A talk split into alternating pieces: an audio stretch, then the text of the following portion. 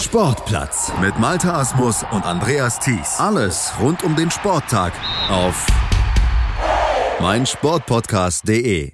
Wir kommen zum Blindenfußball hier im Sportplatz auf meinsportpodcast.de. Am Wochenende steht er an der dritte Spieltag der Bundesliga-Saison 2019 in Dortmund. An der Derner Straße 423b wird er ausgetragen und die große Frage stellt sich natürlich, kann der FC St. Pauli seine weiße Weste wahren, sowohl was Gegentore anbelangt, als auch was die Punktausbeute anbelangt. Die St. Paulianer stehen ja nach den ersten beiden Spieltagen, Spielwochenenden mit zwölf Punkten an der Spitze der Bundesliga. Die Dortmund Dortmunder, die Gastgeber an diesem Wochenende, die folgen dahinter mit drei Punkten Rückstand. Das sind Fragen, die wir gleich mal klären wollen hier in unserer Vorschau bei meinsportpodcast.de mit Jonas Barkmann, der Spielbeschreiber bei der Blinden Fußball Bundesliga, wird natürlich auch am Wochenende wieder kommentieren und ist jetzt bei uns. Hallo Jonas. Hallo Malte.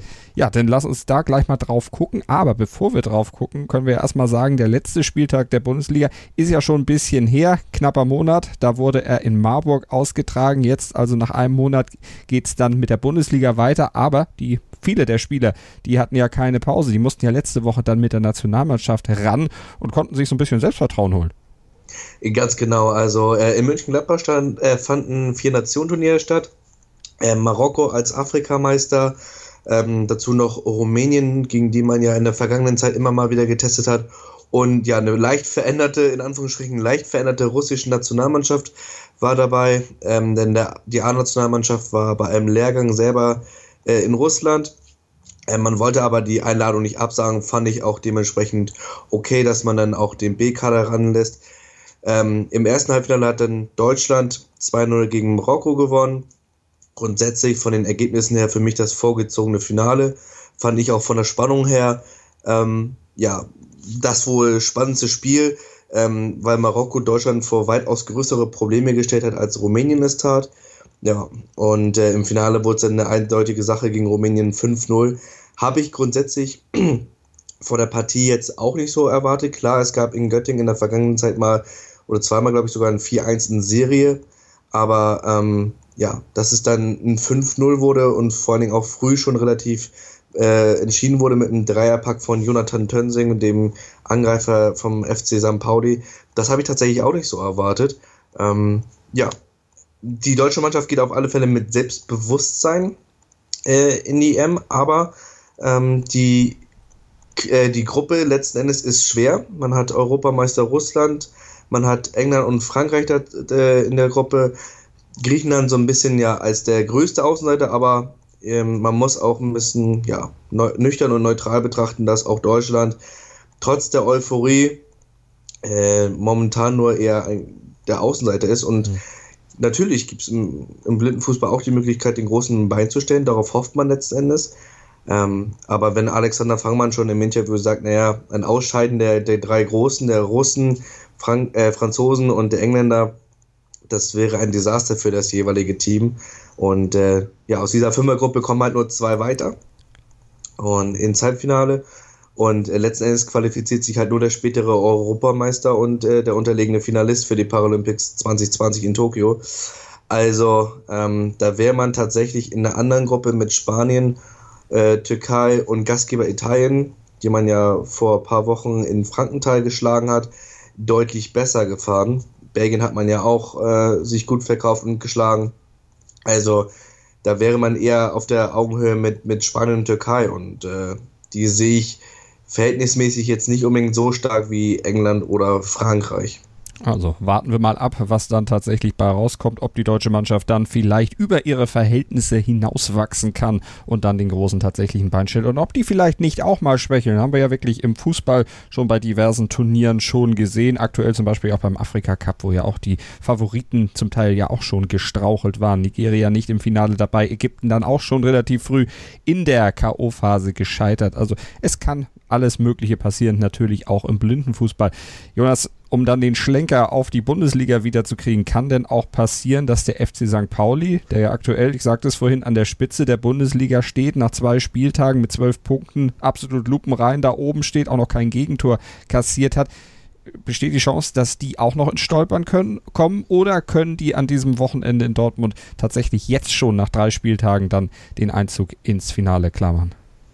Puh, also es wurde ja tatsächlich immer vor der Saison äh, gemutmaßt, aufgrund dieses neuen Modus, man hat ja letztendlich jetzt zehn Spiele, weil man mit Hin- und Rückserie spielt, dass es eigentlich gar nicht mal so früh dazu kommen wird, dass eine Mannschaft äh, sich fürs Finale äh, qualifizieren wird, beziehungsweise mit einer Maximalausbeute oder einer fast Maximalausbeute.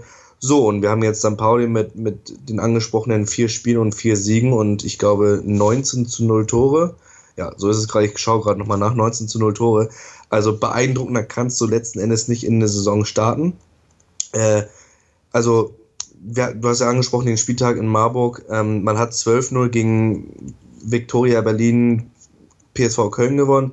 Ähm, es ist vielleicht von der Qualität her nicht der Gegner, wie vielleicht Marburg oder Stuttgart, aber auch da musst du erstmal zwölf Tore schießen. Was aber letztendlich für mich imponierender war, war das Spiel gegen Schalke. Denn äh, Schalke war mit viel Selbstvertrauen letzten Endes nach Marburg gekommen, ähm, hat 2-0 gegen den amtierenden deutschen Meister gewonnen, gegen den MTV Stuttgart.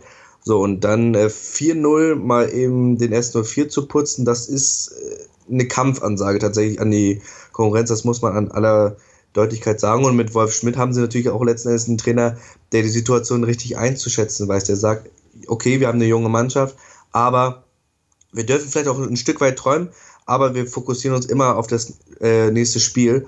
Und äh, mit Marburg haben sie gleich einen direkten Konkurrenten, den, den Tabellen Dritten. Ähm, ich habe jetzt mal dieses Rechenspiel durchgemacht, also mit drei Spielen, äh, dann, dann wären sie bei den 21 Punkten. Sie haben jetzt an diesem Wochenende Marburg, dann haben sie noch Dortmund, also den Tabellenzweiten und Berlin-Köln. Ähm, das heißt, dann wäre man bei 21 Punkten, dann wäre man in 99% der Fälle jetzt mal kopfüberschlagen durch. Ähm, also, aber nichtsdestotrotz, die Spiele müssen auch erstmal gespielt werden. Ähm, wir haben bei Marburg äh, zahlreiche Nationalspieler, das wird ein, ein tolles Spiel. Genauso mit Borussia Dortmund, die ja überraschenderweise in Marburg äh, zwei Neuzugänge haben. Also ich wurde tatsächlich, wir wurden da tatsächlich überrascht, als wir da morgens auf den äh, Sportplatz kamen und äh, Sergei Mansas und Andrei Tichonov, zwei russische Nationalspieler, plötzlich auf dem Kunstrasenfeld standen und äh, sowohl die Schalker, die als erstes dann gegen Dortmund spielten, als auch weitere Mannschaften waren da tatsächlich überrascht.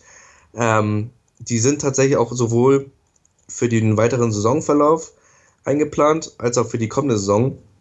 Für die sportliche Qualität der Blindenfußball-Bundesliga ist es, glaube ich, kein Geheimnis, ähm, dass das äh, gut ist. Ähm, auch die Spieler selber, egal ob aus dem Marburger Lager als auch aus St. Pauli-Lager oder Stuttgarter Lager, ähm, ja, freuen sich darüber, weil dann hast du einfach drei, vier, fünf Mannschaften, die dann wirklich letzten Endes um den Titel mitkämpfen können, um die Finaltickets kämpfen können und äh, nicht so wie in der Vergangenheit, beziehungsweise insbesondere in den Gründungsjahren, dass da eine Mannschaft da mit fünf, sechs Punkten Meister wird, sondern du hast wirklich, ja, ein Stechen und Hauen bis zum letzten Spieltag.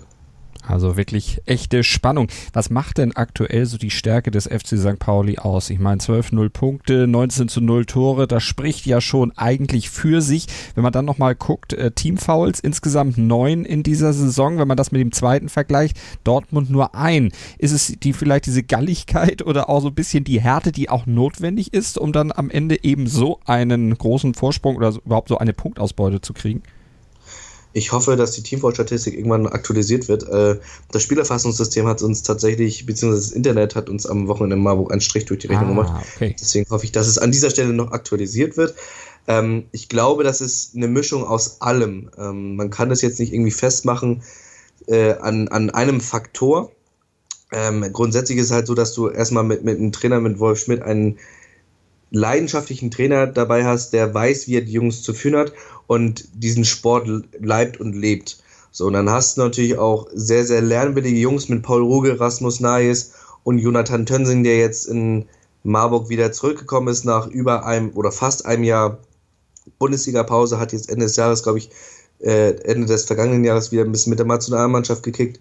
So, aber Bundesliga war für ihn Neuland und hat dann erstmal in, in Marburg achtmal, glaube ich, getroffen. Also hat er seine Torschützenkönigsambitionen nochmal unterstrichen und hat sich da eindrucksvoll zurückgemeldet. Ähm, ich bin auf alle Fälle gespannt, wie es gegen Marburg ist. Ähm, ich hatte ja angesprochen, äh, Berlin war jetzt, oder Berlin-Köln war jetzt von der sportlichen Qualität her jetzt nicht so der Gegner. Äh, Schalke war dagegen eine Machtdemonstration und naja, Stuttgart war grundsätzlich eine Partie auf Augenhöhe und dann hat Jonathan Tönning kurz vor Schluss dann mit einem Schuss in kurzen, ins kurze Eck ähm, das 1-0, den 1-0-Siegtreffer gemacht.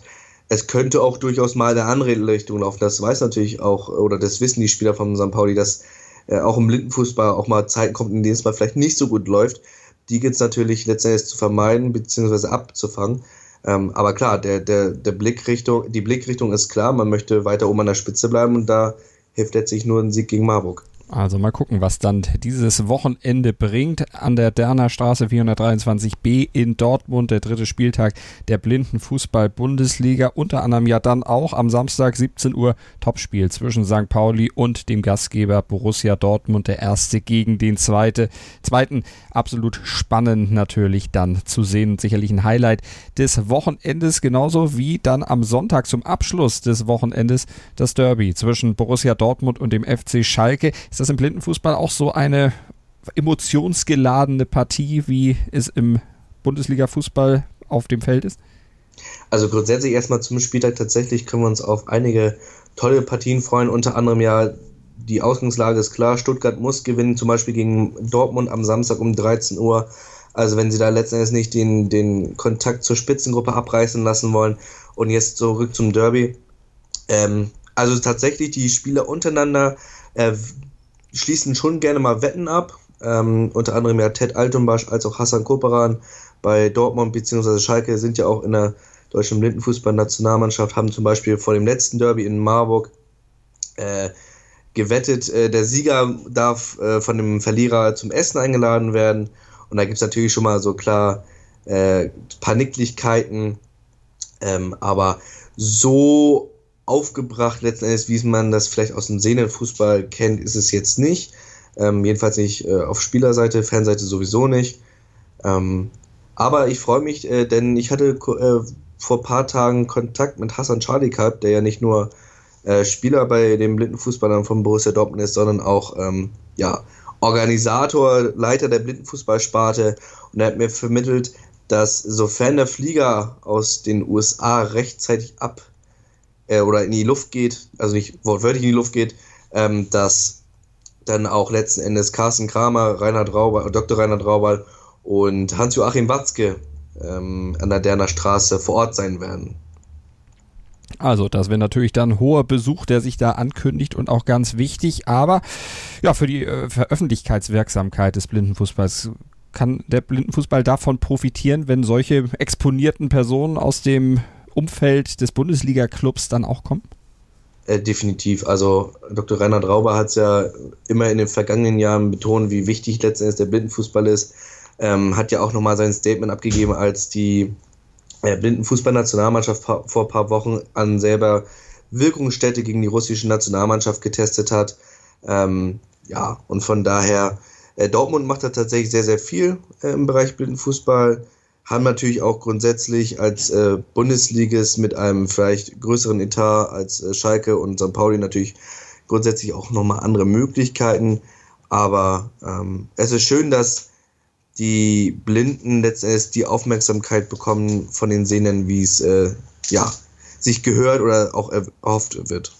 Und bei uns haben Sie die Aufmerksamkeit auf jeden Fall hier im Sportplatz auf meinsportpodcast.de, aber natürlich auch im eigenen Blindenfußball-Podcast von Jonas Barkmann. Den habe ich vorhin bei der Aufzählung noch gar nicht erwähnt. Voy heißt er, kommt regelmäßig auch bei uns hier im Angebot von meinsportpodcast.de, wird moderiert von Jonas Barkmann, der am Wochenende dann auch als Spielbeschreiber wieder für die Blindenfußball-Bundesliga unterwegs ist. Jonas, wie immer, großer Spaß in Dortmund, oder?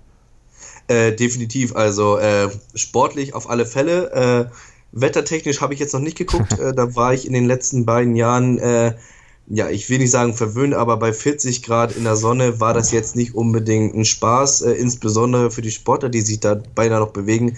Ich hatte ja den Luxus, eventuell noch ein Zelt vor mir zu haben, beziehungsweise mich nicht bewegen zu müssen, sondern einfach nur für die Menschen zu Hause vor den Streams oder aber vor Ort die Spiele beschreiben zu dürfen oder zu kommentieren, je nachdem, wie man es bezeichnen möchte. Ähm, also äh, ich hoffe, dass es jetzt etwas milder ist, wenn ich jetzt so das, äh, das Wetter in Bremen verfolge. Da hier haben wir es bewölkt bei, ich glaube, knapp 20 Grad.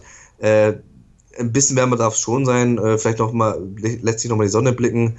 Aber 40 Grad muss es dann doch nicht sein. Wir drücken dir und den Fußballern natürlich alle Daumen, dass es erträgliche Bedingungen werden und dann entsprechend der Rahmen für ein tolles Blindenfußballwochenende in Dortmund gegeben sein wird. Vielen Dank dir für deine Vorschau. Viel Spaß bei der nächsten Ausgabe von Voi natürlich dann auch und viel Spaß am Wochenende. Jonas, vielen Dank. Ich danke dir. Sportplatz mit Malta Asmus und Andreas Thies. Alles rund um den Sporttag auf meinsportpodcast.de. Willkommen bei meinsportpodcast.de. Wir sind Podcast. Wir bieten euch die größte Auswahl an Sportpodcasts, die der deutschsprachige Raum so zu bieten hat. Über 20 Sportarten, mehr als 45 Podcast-Serien, über 9000 veröffentlichte Podcasts und über 5 Millionen Podcast-Downloads allein im Jahr 2018. Wir sind Podcast. Wir sind meinsportpodcast.de.